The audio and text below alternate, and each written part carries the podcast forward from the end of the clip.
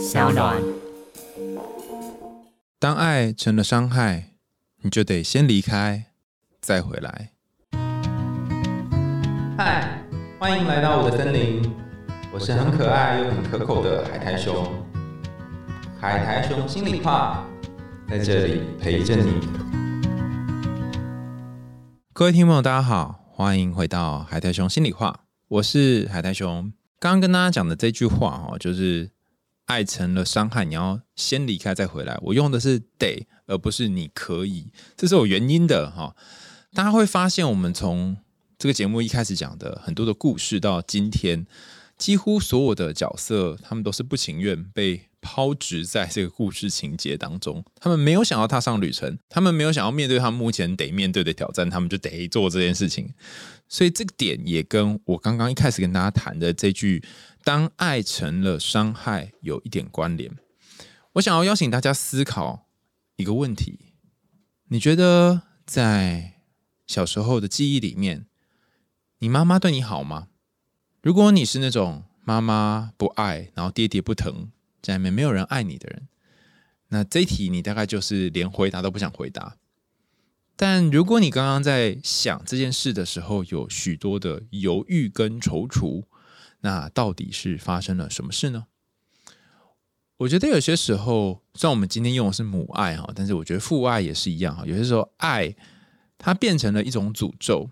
而这个诅咒不代表他不爱你，而是他可能没有用你想要的形式来爱你。我听过各式各样不同的朋友用各种事件来跟我说明，我觉得来跟我说明一个现象，就是我不知道这到底算不算爱。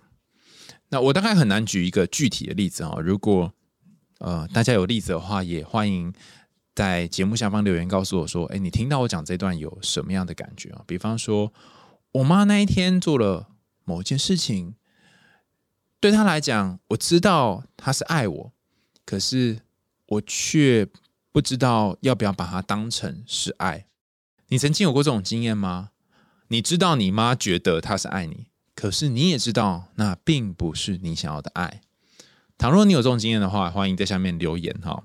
那我想要跟大家分享这种看似是爱，可是它又有很多。翻来过去，然后很难描述的感觉是什么？好，以下我列出了五个可能是爱，但也可能不太像的诅咒。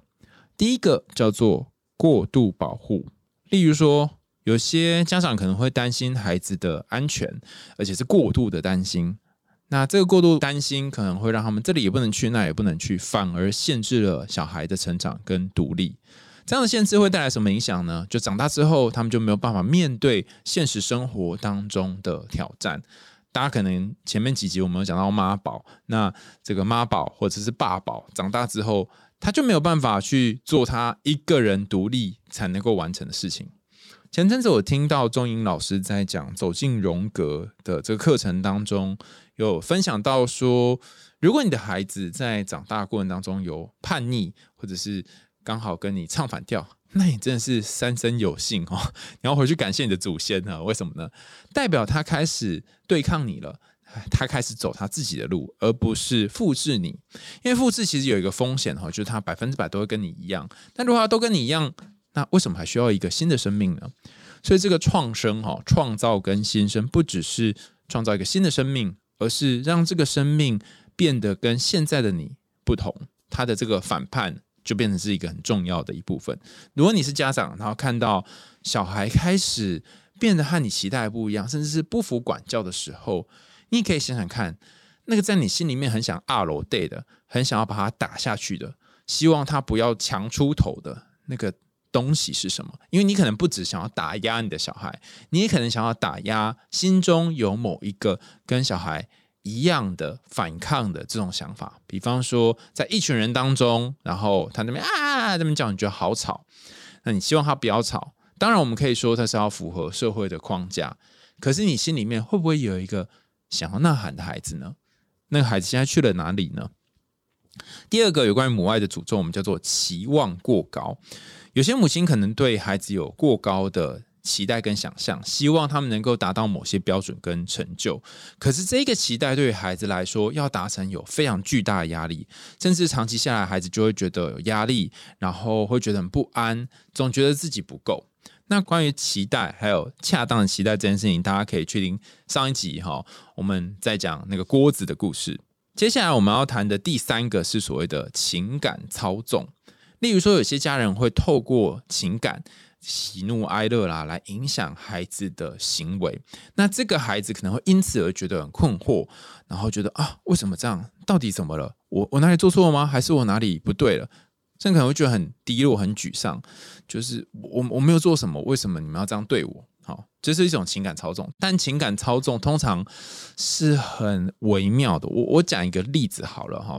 那感谢我的朋友小云呢，提供这个例子哦。这例子真的是，我如果没有他，我真的不晓得他也是一种情感操纵。他说。他小时候呢，是一个应该说他现在也是一个很很会察言观色的人。那这个察言观色很很屌，就是我到现在还是觉得这是不知道怎么样办到。他说他在他们家开始要有冲突之前呢，就闻到一个味道。那这个味道是什么呢？是像战争的时候枪管发射会有一个烟硝的味道。然后他说他家在每次冲突冲突发生。之前他就会闻到这个烟硝的味道，说你是在通灵吧？他说不是，那是一种描述，像是这种感觉，就战争一触即发的感觉。那每当这种时候呢，他就会想着要怎么样去安抚他的家人。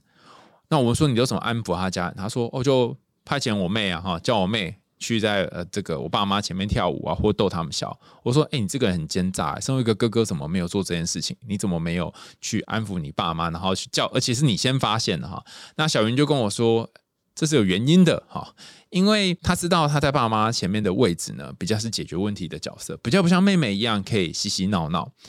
那他如果去这个战争，并不会因此而就。”不开始，反而可能会因为他过度理性，导致这个上火更加猛烈。他是经过精密盘算的，所以小云他要担任这个侦察兵的角色，然后他的妹妹就担任这边呃采衣采衣于亲妈？哈，这这个位置。好，那我就问小云说：如果你不做这件事情会怎么样？如果你不去侦查，说哎，你家里面有这个烟硝味，然后叫你妹去逗他们笑，那会怎样？他说。他爸妈就会跑来他旁边，扣扣讲讲很多很多事情，一直讲一直讲，这一讲可能就一小时或两小时，完全没有停止，而且可能讲跟他们冲突无关的事，比如说爸爸可能开始讲棒球，然后妈妈可能开始讲说他隔壁的老王他生了一个小孩，这样这样这样之类。那呃，这个没有尽头的呃，算是诉苦嘛，也不算，他就是一个聒噪啊不安，一方面反映了父母内心的焦躁，一方面也让小云他没有办法做自己的事。那这就是一种很奇妙的情感操纵，就是父母没有办法解决自己的问题，但是却把这样的问题转嫁到小孩身上的同时，他们又没有在转嫁问题，他们并没有叫小云去解决问题，可是无形之中，小云就得要好像要负起父母这个即将要争吵的这种情绪，就要负起。呃，父母这种剑拔弩张的这个状态底下的一个弹簧垫，或者是吸音海绵，哈，所以我觉得这也算是一种情感操纵。那第四个叫做呃，可能家人有一些没有解决的心理问题，会影响自己的孩子。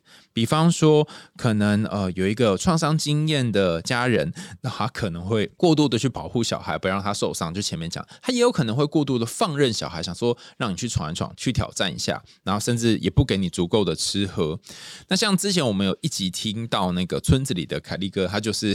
但是放羊的孩子哈，然后四处就这样走走跳跳就可以长大哈。但他比较不是说家里面有什么创伤让他做这件事，而是小时候可能自己的爷爷奶奶也没有有也没有这些经验，然后再加上还要够调皮，然后够有韧性，可以去做这件事情。但你可以思考一下，在你小的时候，你有没有感觉到家人身上有一些自己的议题，例如说酗酒啊，或者是成瘾啊？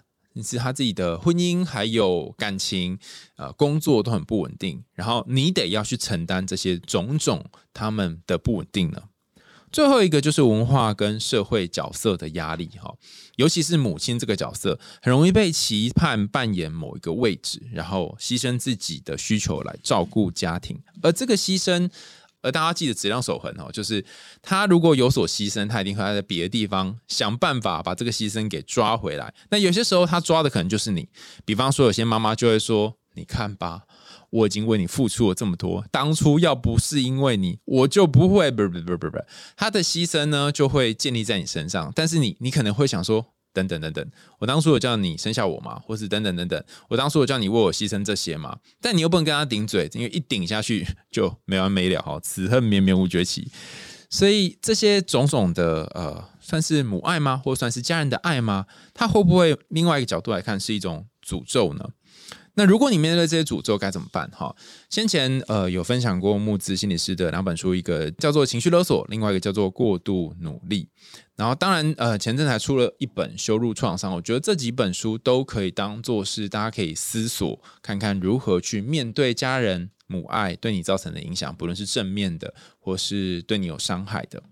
可是如果你知道这些方法，但你还不太确定要怎么继续往前走，还是觉得嗯哪里怪怪的、卡卡的？你说的我都知道啊，我就做不到啊！哈，那木之的说法是，他需要时间，然后慢慢的去体会，一边做。我这里提供另外一个路线，就是也其实也是一种体会啦，就是我们来讲一个很古老的故事，一个充满隐喻跟象征的故事。它是有关于两兄弟、一把短刀，还有一个智慧的老妇人。这个故事的名字呢，叫做《红爱丁》，是一个三头怪兽的故事。大家可以找一个舒服的位置坐下，我们来一起听听这个蛮精彩的小故事啊，叫做《红爱丁》。很久很久以前，有一个寡妇，她住在农夫那里租来的一块小土地上。她有两个儿子，儿子渐渐长大了，时候到了。富人希望孩子离家去闯荡，希望他们可以去寻找自己发迹的机会。有一天，他要大儿子拿一个罐子到井里面去取水，然后在取水的过程当中呢，富人会烤一个糕饼给大儿子。不过有个规定，大儿子提回的水是多少，会关乎到他最后呃离家哦要开始远行的那一块糕饼的大小。而且母亲就只给这糕饼，没有给别的东西。大儿子呢，就拿着罐子到水井那里装满了水之后，再回到家里面来。但是没有想到，这个罐子竟然是破的，所以大部分的水都在他回来之前呢，就洒在地上。于是他得到的那块糕饼，因为要跟他所挑回来的水成比例嘛哈，就小不隆咚、超级超级小的糕饼。可是糕饼就已经很小了哦，他妈妈还提出一个更荒诞的要求。妈妈跟他说：“如果你只愿意带一半的糕饼走，他会得到祝福；而且如果他要把整块，虽然整块也很小的糕饼都带走的话，他会得到妈妈的诅咒。”这个大儿子心想说：“我这个路那么远啊，也不知道什么时候才能够得到粮食。”想说，那不然我就整块带走吧。而且这整块也只有一点点呢，哈。他不管母亲怎么诅咒他，他就是要把整块都带走。于是母亲就把整块糕饼交给他，也把他的诅咒同时交给他。也就是他是一个受诅咒的糕饼啦，哈。然后呢，这个大儿子呢，拿到这两样东西，一个是诅咒，一个是小糕饼，哈。之后他就把弟弟拉到旁边。然后把一把小小的刀子，然后把它擦得干干净净、非常明亮的刀子交给弟弟保管。我想说，嗯，难道哥哥是想要暗杀他妈妈吗？但没有，他就是把刀子交给弟弟保管，然后跟弟弟说呢，要把刀子保管到他回来为止，而且希望每一天早上弟弟都能够看看这把刀子，就像你早上起来要看手表、看闹钟一样，哈。然后只要这个刀子呢还很干净，还很明亮呢，就可以确定刀子的主人平安无恙，也就是哥哥还活着啦，哈，没事，哈。但如果哪一天呢发现这个刀子暗淡生锈，那就惨了，代表这个哥哥他遭逢了某种厄运。于是大儿子就出发去闯荡啦，他一天到晚都在赶路，到了第三天的下午呢。他碰到一群羊，还有坐在羊群旁边的牧羊人。他走向前，然后问牧羊人说：“哎，这些羊是谁的？”啊，牧羊人就回答他说：“哦，这是爱尔兰红爱丁的，他偷走了苏格兰马尔坎国王的女儿，殴打他，捆缚他，让他无法动弹，而且每一天还用亮银色的棒子修理他。据说呢，有一个人注定是他的天敌，但是那个人肯定还没有出现。哎呀呀，所以啊，还有的等呢。”说完之后，牧羊人要他小心，接下来很可能会碰到野兽，而且这这个野兽呢，和大儿子先前所见过野兽都不一样。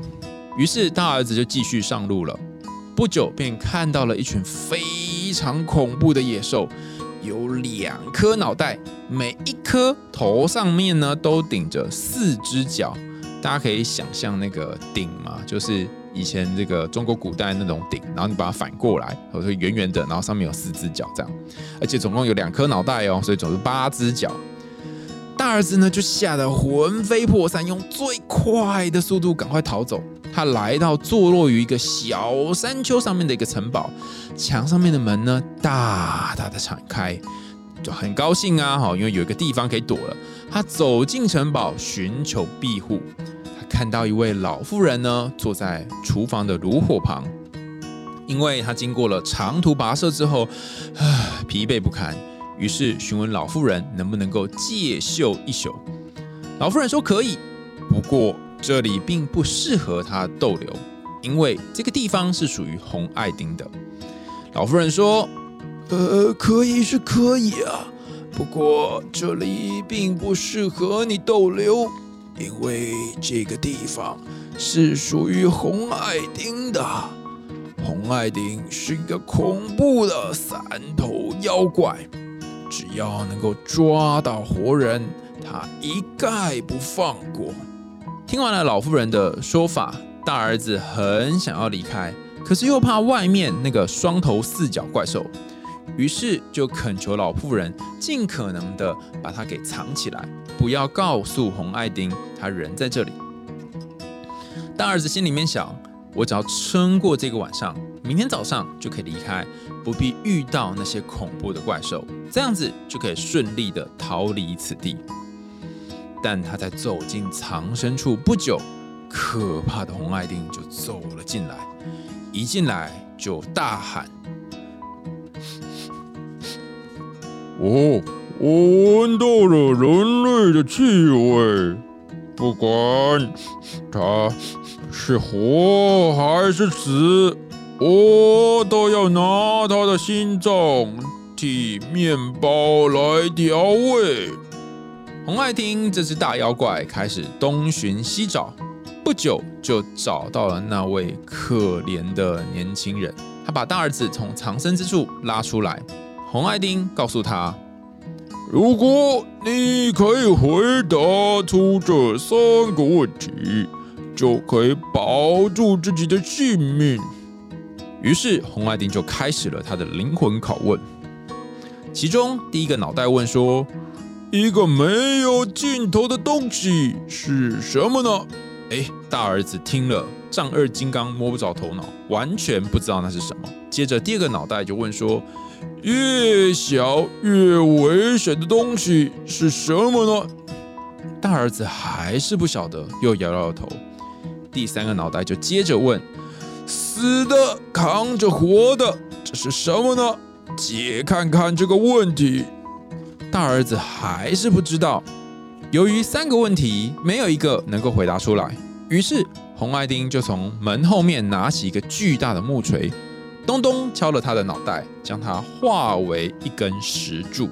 发生这件事情的隔天早晨，弟弟呢拿出了那把刀子来看，大家还记得吗？哈，哥哥走之前留了一个信物啊，就是那个银亮亮的刀子。他很痛心的发现，刀刃转换成为棕色，然后布满铁锈。于是他就告诉妈妈，这次应该要轮到他出去闯闯了。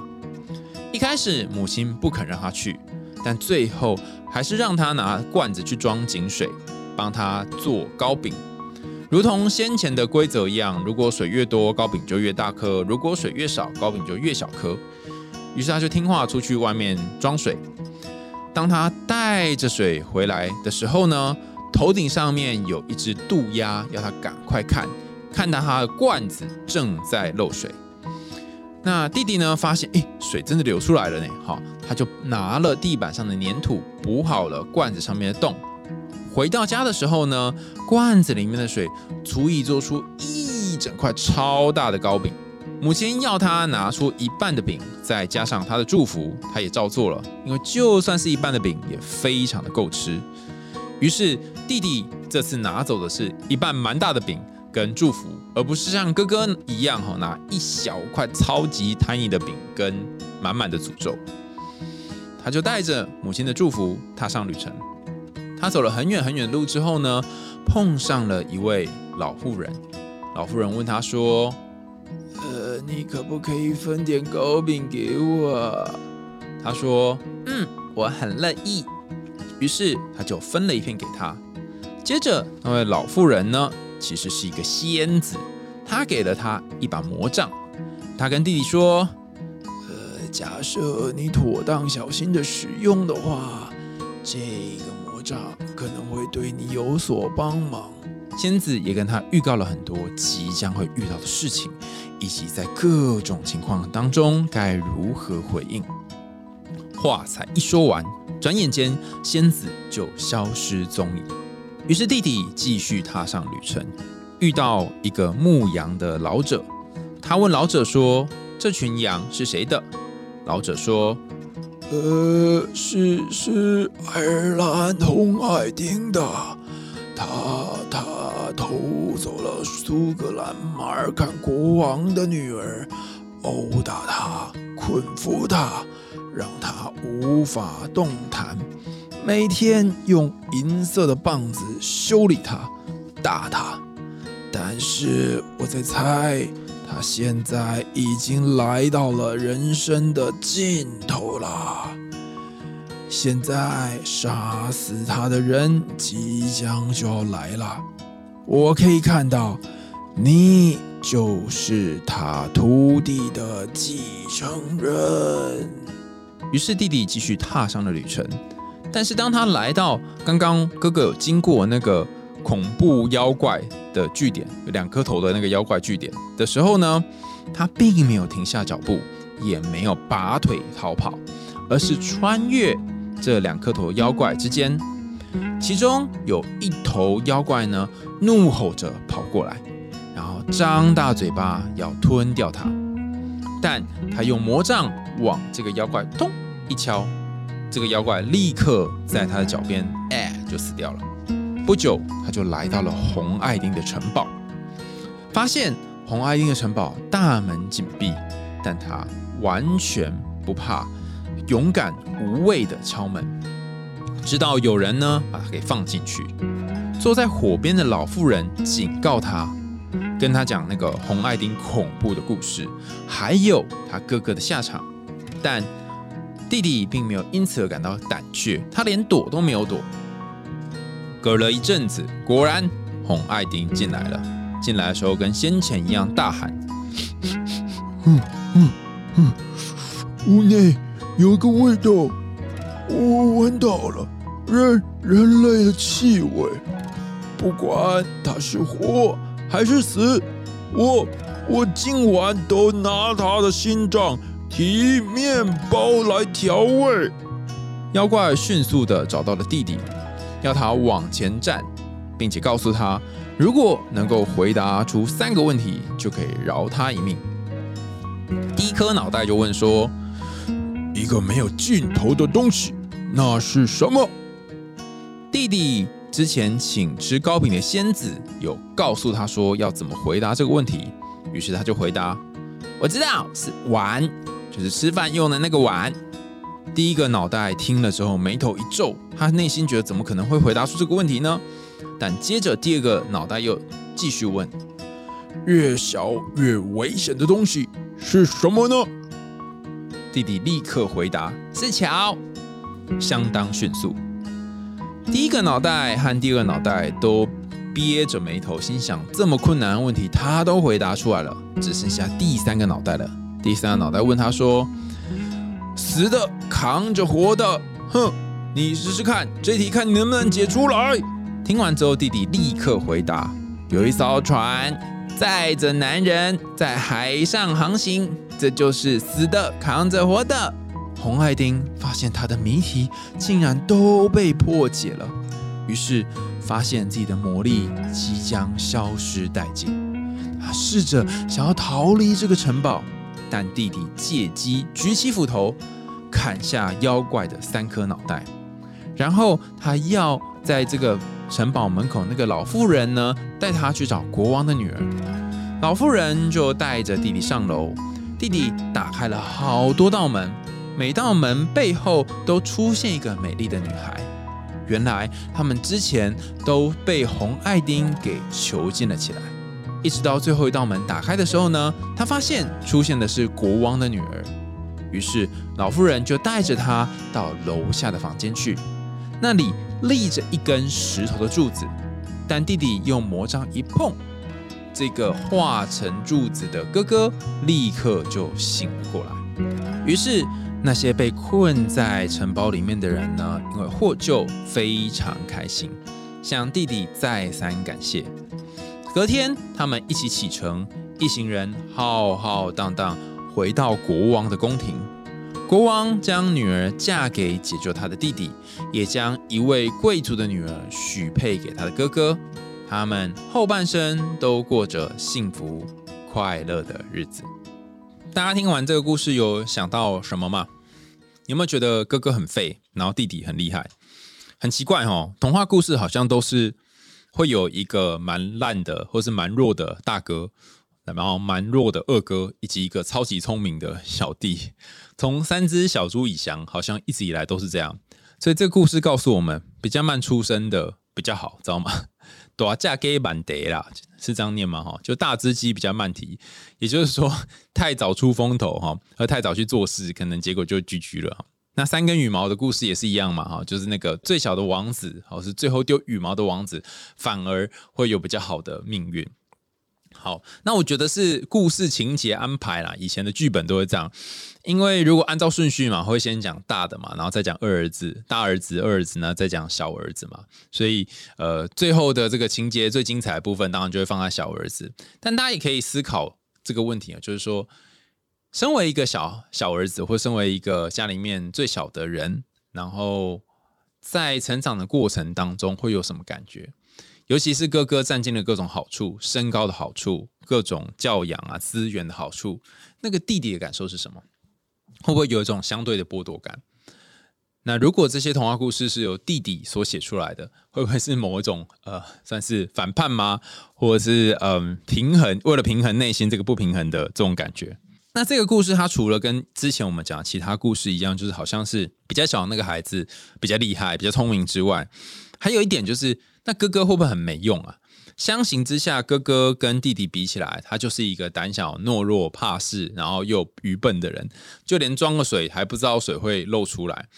那为什么要特别谈哥哥这个角色呢？哈，其实我觉得，在呃我的角度来看这件事情的时候，我会觉得这两个小孩呢，他可以看成两个不同的极端。大儿子可能是一个。呃，短视、尽力、自私的孩子，那二儿子呢，可能是展现出智慧跟勇气的孩子。但你也可以把它看成是一个天平的两端。就如果你总是为了别人，你总是赴汤蹈火，很讲义气，那你不见得会活比较久啊。因为仙女不一定会出现在现实生活当中保护你。如果你是只顾自己，然后让自己一个温饱的大儿子。那你也不一定会过得比较糟啊，哈，因为有可能哈，这世界上非常非常多自私自利的人，他们还是可以活得不错哈。所以我倒是觉得，他比较像在谈的是这两个部分都可以做一个组合，就是有些时候是你的大儿子出现，有些时候是你的二儿子出现，但两个要通力合作才可以。除此之外，我看完这个故事有一个很明显的印象，就是那一把刀，大家知道吗？如果没有这个呃，算是求救讯号吗？或者是这个连结的话？二子也不会出发嘛，哈。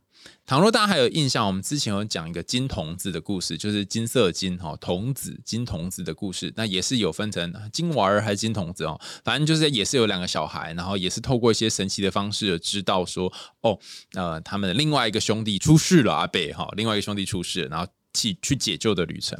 那总之，这把刀它的呃象征意涵有点像是一个 B B 扣，或者是有些时候家长会让孩子身上戴那个呃防丢手环哈，就怕怕孩子丢掉，所以就是警示说，哎，你家小孩丢掉了，你家小孩丢掉了这种感觉。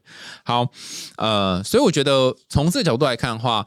大儿子跟二儿子都有它的功能所在，尤其大儿子有点像是去当箭靶跟炮灰的，但有这个箭靶跟炮灰有失败的经验，我们才知道说接下来要做什么事。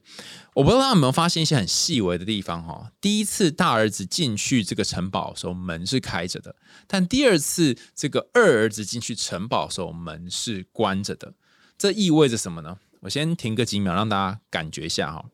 我我自己有一个感受是，有些时候你不小心掉到一个洞里面，第一次掉进去是不小心，但第二次如果你看到洞还掉进去的话，那会不会就是一个愚蠢呢？可是有没有一种更愚蠢，就是明明洞已经被填起来，然后你还要把这个洞挖开，然后跳下去呢？那第三种人到底是发生了什么事？哈，我觉得这就是一个主动跟被动的差别。当你在第一次去面临挑战的时候，你是不知不觉的，甚至是你不晓得你在干嘛，就被洞给拉进去。可是当你进入到第二次，甚至第三次的时候，你是主动的想要去面对它，这样子你的掌控性就变得更高一些。那我把这段话转换成现实当中我们常见的情况，就是说，嗯，很多时候你会不知道自己在干嘛，然后你会重复着一些你过往伤害别人或伤害自己的事情。那你可以继续保持这种没有觉察的人生，但当你开始给自己一点觉察，当你开始可以去看说，哦，我现在怎么了？我现在真的掉在洞里面哦，好的时候，或是眼前有洞哦，给你自己这个觉察的时候，你不只可以避免自己掉进去，甚至还可以在这个洞里面挖到宝藏，就是进入这个城堡红爱丁的城堡，然后把美人哦给解救出来，也不一定是美人呐，就是你自己呃很渴望的东西，把它从里面给捞出来，甚至说。我觉得这个掉到洞里，或者是进去城堡，是一个必经的路。那只是你第一次是不小心进去的，甚至是一边逃跑，你可能是为了某个东西的逃跑而进去的。然后第二次是你蓄蓄意啊，就是要进去啊啊！你可以把它想成是大儿子一点零进化成大儿子二点零啊，也就是其实同一个人啦哈，只是他用哥哥跟弟弟来来称呼，就像是呃游戏的角色有两条命一样，第一条命已经挂了，然后第二条命再再挑战一次。那我特别要讲这个蓄意而为的挑战，嗯，尤其是大儿子一开始是采取这个逃避的路线啊，所以这一段到底在讲什么呢？大儿子又逃避两头野兽就四只脚野兽，又逃避红爱丁，他想要躲着看看明天早上起来能不能够就这样安然的度过。但我想要跟大家说，生命中一些很重要的课题是你无论如何都无法逃避的。这也意味着，就算大儿子想要怎么努力的逃避红爱丁这个呃巨大而可怕的野兽，他终究还是难免一死。那第一次你面对的时候会发生什么事呢？第一次你面对就会跟大哥一样，全身僵化，那二动弹不得，整个人就呆若木鸡，像是一根呃被石化的石柱一样。之前在讲创伤的时候讲过嘛，就是那个僵化 （frozen），因为你太害怕了，太害怕这个洞里面的东西了。你面对它的时候，你只能够选择让自己不要动，然后至少不要受伤。这是一种方法嘛？那我们可以看到里面其他那些女孩们是做了什么呢？她们是直接被关起来。倘若我们把这个红爱丁看成是过往的某个创伤或者某个阴影的话，某个黑暗的部分，那么。代表着这个阴影或这个创伤，过往可能曾经可以把你捆绑住，曾经可以把你关住，关在这个小房间里，可能可以让你动弹不得啊，就像是大哥面对这个怪兽一样。但当你再重新去讨伐它的时候，冷静下来，其实你是有办法战胜它的，并没有像你想象当中的这么可怕。好，那如果我们用这个一点零男主角一点零跟男主角二点零来看，诶，或许就可以知道说。呃，这这个故事在讲是什么哈？那接下来在故事一开始呢，我们会发现一件事情是说，哎，为什么要带糕饼啊？就是不带别的，带糕饼哈。在之前有很多集的故事，我们都特别谈到这个碳水化合物 的意思哦，不是说碳水化合物就要越吃越胖哈，它是一个象征，也就是象征着你要怎么样才能够把自己喂饱，它是一种，嗯，我们称作。滋养吗？养分吗？这样的一个象征。好，本来妈妈应该要给的是这个滋养或养分的象征，可是你可以发现哦，这个妈妈没有做这件事，不但没有做这件事情，还让小孩可能会冒着某种程度的风险，就跟我们一开始讲的一样哈。所以可以看成是一种生命粮食跟能量。但是这个能量跟粮食，它究竟是一个诅咒的粮食，还是一个祝福的粮食？就端看你在面对家人，尤其是面对在故事里面这个是母亲，可能是母亲的诅咒的时候，你会怎么做？同样的，可能一个家庭里面，妈妈呃同一句话对哥哥说，对弟弟说，对姐姐说，对妹妹说，都会有不同的反应。就算那句话是一样的。所以你可以看看这个两个兄弟对诅咒的应对方法。大哥就傻傻的，哎哎哎，然后就去挑了水，结果挑了水之后，反而最后只拿到一点点糕饼。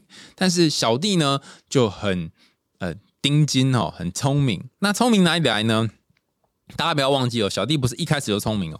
他在挑水的时候遇到了一只东西，这只东西叫做渡鸦。渡鸦大家可以去看看之前我们呃在讲糖果屋那个故事当中，有特别讲到这个角色哈。它是一个水陆空三栖的动物，很屌哈，又可以飞，又可以在水里面游，然后又可以上岸用走的。它代表的是一个人多方面弹性的展现。呃，也有人说这个鸟啊，或者是渡鸦，我们先前在青鸟那一期也讲过，就是它有点像是一个人的自信，你有点像指引你的一个小明灯。好，所以当你遇到像这样的渡鸦，当你遇到像这样的鸟的时候，你就要特别留意哈，可能是你身边的某一个人点破你人生迷惘的人，就跟你说，哎，这拍到我们堂讲，或是这边有一条好路去走看哈。那这个渡鸦就扮演了要叫这个小弟呢把。水盆哈，赶快把它补起来的概念。这个人可能是你生命当中的导师，也可能是你身边那些毫不起眼的人。举个例子来讲好了，我先前在一次聚会当中遇到一个朋友，他说他的人生开始有转换，然后开始在他现在这个跑道上面创业，是因为有一次他发现，嗯，他生活的世界呢里面有很多东西是。不是自己制造的，都是别人给的。他觉得自己得之于人者太多，他想要贡献一点给这个社会。我说你怎么发现这件事情？他说他有一天翻到那个巧克力背后的这个制造商，然后有的进口是很遥远，然后他去翻到那些血汗工厂，然后有些是嗯不是公平贸易来的，甚至他是呃残害很多工人的。哦，就像我们先前在讲啊家乐福那一集有谈到，有一些是要希望可以对于。动物或植物友善，甚至是我们对人类哈，地球上别的地方的人类也友善的一个方法。那看到这个的时候，他发现哇，他要投入跟这种跟国际啊、慈善啊，或者是有有帮忙的，而不是用剥削的这种方式的工作，所以他就自己去开创了一个有机天然的品牌的巧克力。然后也试着用更健康、然后更人道的方式来制造这些巧克力，非常的不容易，也非常的难赚钱哈。自己在那边种可可豆，我想说，哎呀，你不要让别人变成那个廉价劳工，就你自己就变成廉价劳工。但他在做这个过程当中，也因为他发现了这件事情，他发现说，哦，我我不想要去残害别人，然后也觉得我们先生身上拥有的东西，其实是有很多人外部成本。一一直这样不断的替换来的，所以这个意识，这个至少知道这件事情啊，他看到这个巧克力后面的这个这小小的讯息哈，有揭示这个讯息，或者看到这新闻报道，就成为他啊人生下一个阶段那个渡鸦。指点他一个明灯啊，哈，就说，呃，也不一定是明灯，但是他就往另外一个方向去。原本往 A 走，然后后来往 B 走。他原先已经是一个呃很大企业的老板，然后做的事情也都已经风风火火。我是不懂为什么要做这件事的哈，可是他现在做的很快乐。至少目前为止，我不知道以后会怎么样哈，所以大家可以静观其变哈。那这是我刚刚讲这个渡鸦的角色。那这个故事里面呢，你如果读到后面，你就会发现，哎，等等等等，这个刻板印象也太浓厚了吧？为什么每次被关起来都是女性啊？蓝胡子的故事里面也是女性被关起来，然后两个哥哥就去解救蓝胡子，呃，不是两个，应该他们一群吧，一群兄弟去解救蓝胡子。这个故事里面也是全部被关起来都是女性，然后这个小弟又去解救公主们，还有他的算是朋友们嘛，就其他被抓来的名媛女士们。那说哈，这。太碎了吧！女人怎么这么悲惨哈？哎，大家不要把这里的公主当然是女人哦，可以把它当成是呃，我们先前常提到这阿尼玛就是阴性面，被囚禁的女性呢，其实是代表男性心灵当中的阴性原型。那阿尼玛有很多不同的原型哈。先前我跟大家分享说，我听那个邓慧文医师的课哈，他有谈到说，哦，有些阿尼玛原型是像是少女形象的，呃，至少男性期待阿尼玛可能是少女形象阿尼玛，所以就为什么我们会希望说，哎，可以永葆青春哈，然后一直要用这些逆龄的产品。有些期待是像智慧老人、老者的这这角色，就像是这故事。当中那个老妇人给你一些指引方向的角色，但同时又会希望，呃，这个女性身上有各种各种不同的特征，所以当女人很辛苦哦，当男人也一样辛苦了哈。只是这边我们提的是阿尼玛的这个形象。那故事的一开始是一个怎么样的阿尼玛形象呢？哈，这个阿尼玛形象是它可以同时给予保护的、照顾的，但它同时也是一种破坏的或吞噬的力量。破坏、吞噬、保护、照顾这几个词，哈，是我在学呃童话跟荣格的时候，我的老板教我的。他说，妈妈她作为一个呃，或者大地母亲，哈，作为一个阿尼玛的原型的一个象征，很多的时候它是正反都有的，然后光明、黑暗都有的。就是说，它既有滋养的部分，但也有吞噬的部分。一开始我有点不懂什么叫做吞噬的部分，难道我会被我妈吃掉吗？哈，不是，这也是说，在你很小很小的这个时候。你的生杀大权，你活跟不活，其实妈妈都掌控着很大的权利。倘若你是妈妈养大的话，那如果是其他主要照顾者，你就可以想说，这个人想成是你当时主要照顾你的人，他给你东西吃，你就活；他把你身上的某些东西拿走，就剥夺。还有一些家长，他甚至会把小孩当做摇钱树，那他就是某种程度上面的不断的用你的才能，然后剥夺你的才能。那有的是就会跟小孩一起共好，把他剥夺来的才能，好换到你身上变你的钱，或是哎你很喜欢做这件事情。所以家人看到你喜欢表演，你喜欢跳舞，然后帮你拍影片，于是你就变成网红妈妈的小孩或网红爸爸的小孩。可是随着时间，可能你以后不一定会想做这件事。倘若倘若家人还是继续把你当成那棵摇钱树的话，那你就要想想说，呃，这个妈妈到底是他跟你一起去赚钱，或一起去朝你的理想迈进，还是他某种程度上面是一个在吞噬你的母亲？好，所以。有这两个面相，我们就可以看到一开始的这个女人，就是那个贫穷的寡妇，她其实是一个呃，已经有一点负面的、有一点黑暗的阿尼玛的形象。他不只是会给祝福而已，他还会给诅咒，甚至他好像给诅咒给的比较给力哈。让这个大儿子和遭受的这一切，我甚至在觉得，是红爱丁啊、两头怪兽啊，是不是都是他安排？这一切的一切都是这个老妇人所安排的。好，那既然已经知道说，在这个故事的一开端有一个好像不是那么健康或不是这么完整的阴性形象，又知道后故事的最后有那个被囚禁的阴性形象，所以这个故事它有一个主要目的，就是我们希望可以复苏，或希望那一个比较健康的阿尼玛的形象可以被找到。故事里面就是这个公主啦，哈，而且她不能只有一个，她 还要两个哈，因为那个前面这个父姓的阿尼玛太太大了哈，妈妈的诅咒太强大，所以哥哥也要娶一个新老婆，然后弟弟也要娶一个新老婆。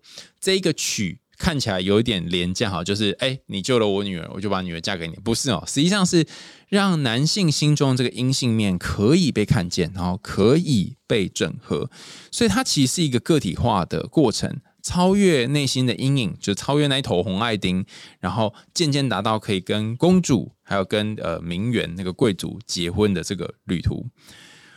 故事当中，这个寡妇她说：“啊，你如果提多少水，我就会给你多大的糕饼。”哈，有些时候你会觉得啊，怎么这么不公平？哈，可是人生很多时候就是这样啊，就是你你如果发现一些 bug，发现一些盲点，你就能得到比较多东西；但如果你没有发现，你就会饿死，而且可能会饿得很死啊。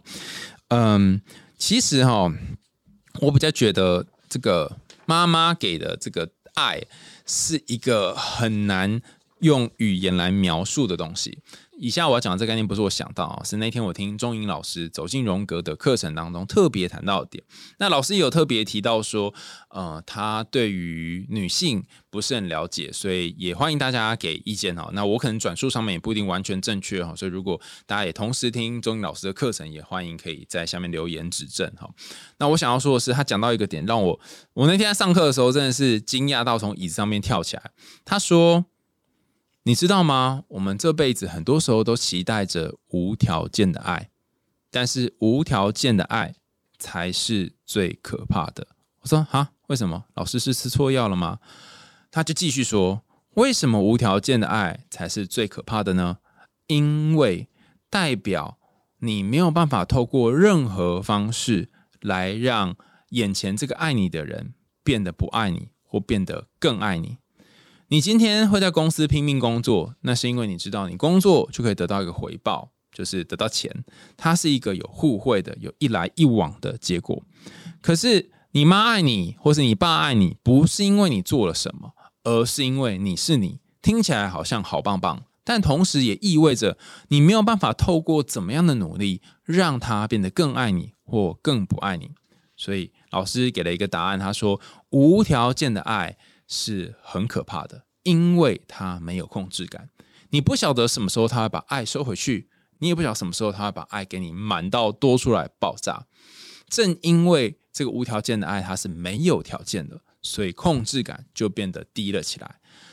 那老师讲了这一整段话之后，我才意识到。我为什么我在学童话的时候，老板会跟我说：“哦，你知道吗？母爱有吞噬哦，然后也有滋养哦。”我才赫然惊觉这件事。当你在很小很小的时候，你还没有办法养活自己的时候，你的生跟死其实都是由你的主要照顾者掌握在手中的，你没有生命的掌控权。所以回过头来看这个故事，哈，呃，妈妈扮演这个诅咒。还有祝福的角色，其实祸跟福之间都不是你能够掌控的。你说没有啊？那个大儿子跟二儿子可以掌控，他们只要掌控这个湖里面的水就可以了。真的吗？我在这边先暂停一下，大家感觉一下，真的吗？会不会这个故事里面那一只渡鸦，那几个老妇人提醒东提醒西的那些人，通通都是这个寡妇的化身呢？也就是说，神要给你的，那你就拿；神不给你的，你就算求也没有用。听起来很像怪力乱神哦，但实际上，呃，在你还是很小的时候，妈妈就是小孩子的神，或者是照顾者就是你的神。你只能听他所说的。那什么时候你才能够长大呢？什么时候你才能够不再被影响呢？什么时候你才能够脱离母爱的诅咒呢？很简单，就是等到哪一天你可以独立成人。以及你不把妈妈再当成神的时候，妈妈在做这整件事情，在这个故事里面的母亲那个寡妇哦，就是希望两个儿子能够独立出来做自己。但是独立的一个很重要的关键是，你要开始能够从偶像崇拜当中。退下来，你要开始能够从偶像崇拜当中觉醒过来。你要开始不把别人超级好的表现、超级赞的表现当成是自己的一部分。当你不再活于别人的这个光明荣耀的偶像雨伞底下的时候，你才能够自己走出去，帮自己撑一把专属于自己的伞。我这也不是说追星不好哈，而是要跟大家说，如果你是。经常需要依靠别人的形象，不论是你的伴侣、你的朋友、你身边的人、你的工作，依靠着某一种假面的形象，你才能够感觉到安稳的话，那你永远也找不到内心那个平安的所在。所以，妈妈是有一个用心良苦啦，好说你得要，你得要经过这些试炼跟考验，然后你才能够达到人生的下一个阶段。好，那这两次的出征，第一次哥哥的出征嘛，哈，第二次是弟弟的出生。哥哥的出征可能象征着早年那些冒险啊、泛滥啊等等。在这个时候呢，你可能充满了好奇心，然后但是你又有点呃因为经验很少嘛，你会被种种东西诱惑，做出冲动的决定。然而，在你生命的第二次出征，可能是中年或是中年晚期，在你再次探索的时候呢，由于你多了一些智慧，用神经科学语言就说，你前额叶就会开始运作，你不会匆匆忙忙，你不会莽莽撞撞，你会三思而后行，脑中的仙子会跑出来跟你说：“哎，这样做比较好哦。”这个谜题的答案是什么？那这个智慧也。点亮了你眼前呃这个黑暗的洞穴旁边那些火把，让你可以知道说哦，该往哪里走，哪里有明灯。那哥哥和弟弟之间的这个感情的连接呢，也象征着当你在面对一个非常巨大的，甚至是母爱给你算是诅咒或者是祝福的时候，单一的。能力是没有用的，你不能够只靠着莽撞，你也不能够只靠着智慧，你不能只靠着勇敢，你也不可能就是只靠着逃跑。有时候说逃避可耻，但有用嘛？哈，所以要边打边跑，知道吗？哈，就这两个东西都同等重要。如果没有哥哥当初的一点一点的探索这个世界，就没有弟弟后面这些呃，他可以知道要怎么去应对跟处理。那同样的，如果没有弟弟，哥哥就永远会变成一只孤单的，是石棒吗？泥棒哈，就是立在地狱当中。好，那这一段我想跟大家分享一件事哦，就是先前我们很多集提到这个创伤后压力症候群。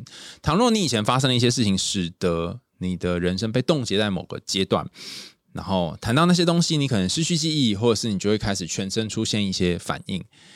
那我会希望这辈子有生之年，你有机会可以出动你的弟弟，去解救那个被你锁在红爱丁城堡里面变成一根柱子的哥哥。他可能等很久了，他可能正在等待你的前来。你要观察到你的短刀上面已经生锈了，你要观察到他正在痛苦。这个观察本身是你迈向人生下一个阶段的重要关键。你可以选择继续过现在的日子，你可以选择就啊算了啦，那我就不要再做任何事情，我就待在舒适圈就好了。可是，如果你选择回去解救你的哥哥，那你的人生将会从此刻开始而与众不同。就像是我前面有跟大家说，这个短刀哈，就是他们之间信物，这个短刀有非常多的呃意涵哈。比方说，在日本。啊，有一个叫做 Tanto 的短刀哈，日本的短刀呢是通常用于近战，然后它不只是近战，它也可以是艺术品，甚至是防身的武器，所以它象征着荣誉和勇气。菲律宾也有一个蝴蝶刀叫做巴利松，那巴利松是一个传统武器，是可以用来防身的，那它同样也是象征着勇气，然后象征着男性的地位。阿拉伯文化当中也有所谓。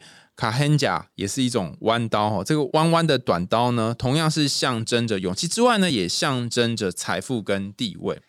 那这些关于弯刀的呃象征或过往的这些传统的文化，大家可以去搜寻。但我想要说的是，你身上的这个代表你的勇气的，代表你财富、代表位置这个刀，你找到了吗？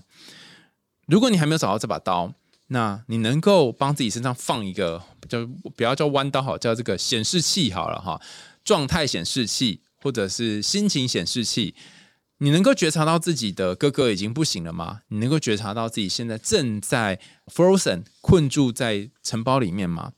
如果你可以觉察到，那么接下来你就可以做出抢救你哥哥的任务。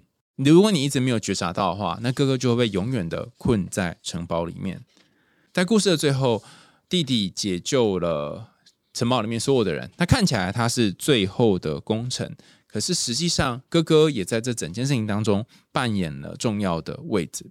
所以，当你成功去面对自己的阴影，当你成功面对那一头红爱丁，当你成功的把逃跑跟勇敢面对的哥哥弟弟组合在一起，当你去把那个在地牢里面被关起来啊，相对年轻健康的。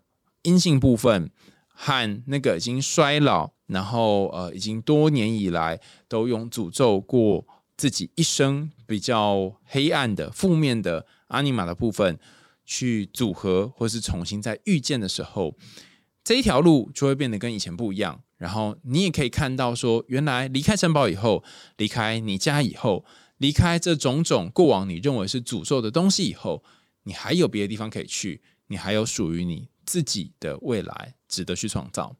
然后这条路上你也不孤单，因为你不是一个人，你还有你的哥哥跟弟弟两个内在自己可以互相陪伴，而且他们都还有各自自己的伴侣。今天听完这个故事之后，有什么感觉呢？好。如果是你，你会想要当身先士卒，但是立刻死于沙场的哥哥，还是会想要当在家里面慢慢等、慢慢等，不要等到何年何月，可是有一天能够为这一切解开谜团，然后报仇，最最后取得美人归的弟弟呢？那欢迎大家在节目下面留言跟我们说你听完这一集的想法。也欢迎大家继续追踪我们的海苔熊心理话，在节目的最后呢，邀请大家继续订阅我们的节目，然后你可以在 Sound 平台上面赞助我们家猫咪布瓦的罐头哦。想听有趣的童话故事和心理学知识吗？我们海苔熊心理话，下次见啦，拜拜。